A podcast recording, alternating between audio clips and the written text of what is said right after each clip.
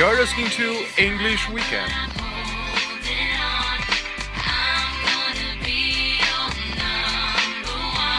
Every weekend we spend together to talk about everything in English related English learning.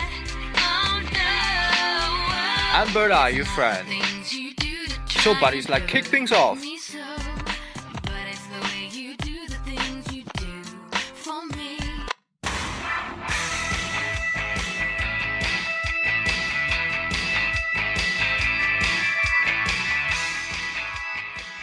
Hey guys, this is Bird Eye. Nice to meet you guys here.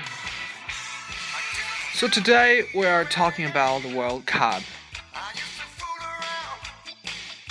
The World Cup is a big soccer championship and it's an every four years tournament. Different countries compete to be number one, right? And of course, the World Cup of this year is in Brazil, in South America. And so just now I said the World Cup is a big soccer championship. Soccer. I'm not American. I say soccer. But of course, in other countries, the sport is called football. Literally means playing a ball with your feet. So today we're going to talk about that a little bit more, right? Why Americans call football soccer.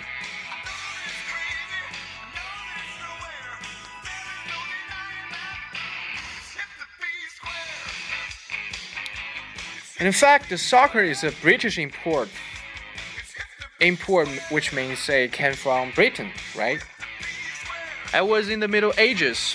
The basic outlines of soccer, the main structure of soccer, the game of two teams, a ball, and with the feet, appear to have been present in England. That occurred. And some people wanted to standardize the play, which means to give a specific rule to the game.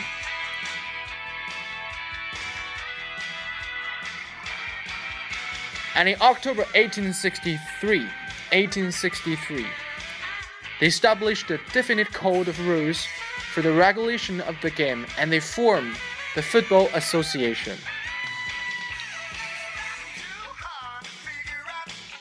Eight years later, after eight years, people formed another association to a game that involved more use of the hands, which is rugby. So we can tell that the creation of soccer is earlier than that of rugby.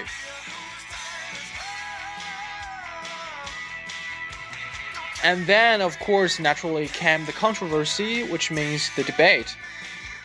And people tended to call rugby football rugger the shortened form of rugby football, and to call association football soccer.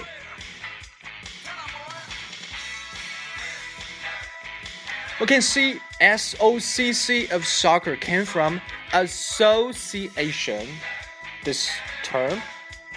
And then we just added an ER to the end to complete the word and ended up we having a word of soccer.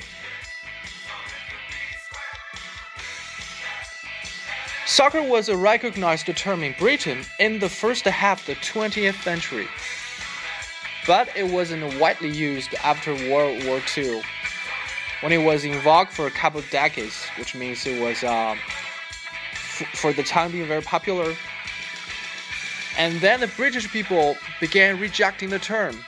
Why? Because they found that soccer became more popular sport in the United States. Perhaps they were just jealous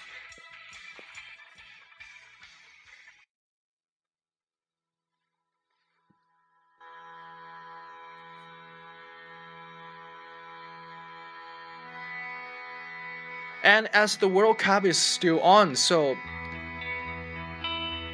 what, what kind of English expression we can use in the conversation if uh, when we talk about World Cup? For example, we can say to if you're a boy, you can say to a girlfriend, "Hey, why don't we go to the bar tonight and try to catch a game?"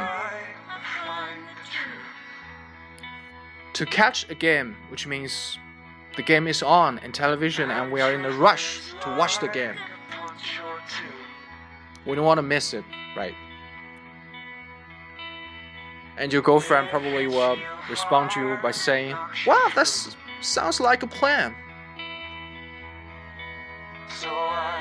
That sounds like a plan means that's a deal. Okay, I agree.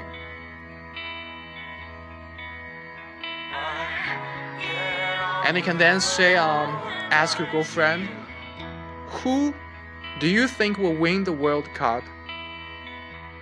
Who do you think will win the World Cup? Who will be the champion? And probably um, the other, the interlocutor will say that, wow, that's too early to call. Probably it's Brazil, I think.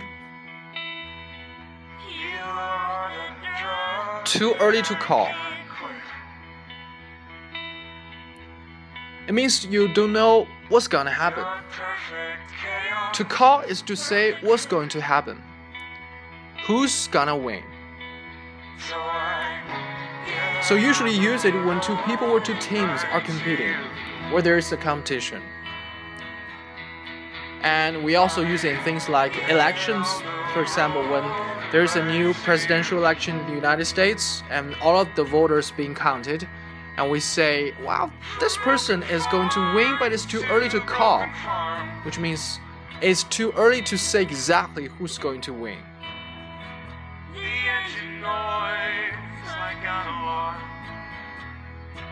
And then, while the conversation continues, you probably say, wow, why Brazil? And because they're one of the best teams in the world and they are hosting the World Cup, right? And who do you root for? R U D E. Root. Who do you root for? So when you are rooting for someone, it means that you're you're sort of cheering them on. You can actually cheer them on. You can go to the game, say, "Yeah, go China!" As long as the China is in the game, right? You can just uh, support them because they are your favorite team. You want them to win, right?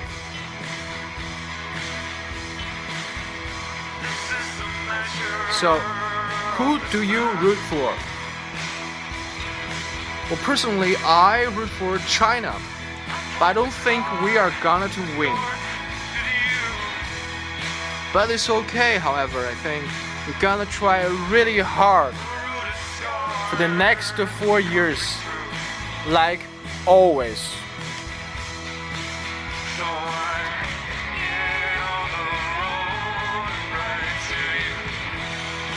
Though I think basketball is more entertaining, but soccer is really fun to watch, and I think it's uh, more fun to watch them than ping pong, right?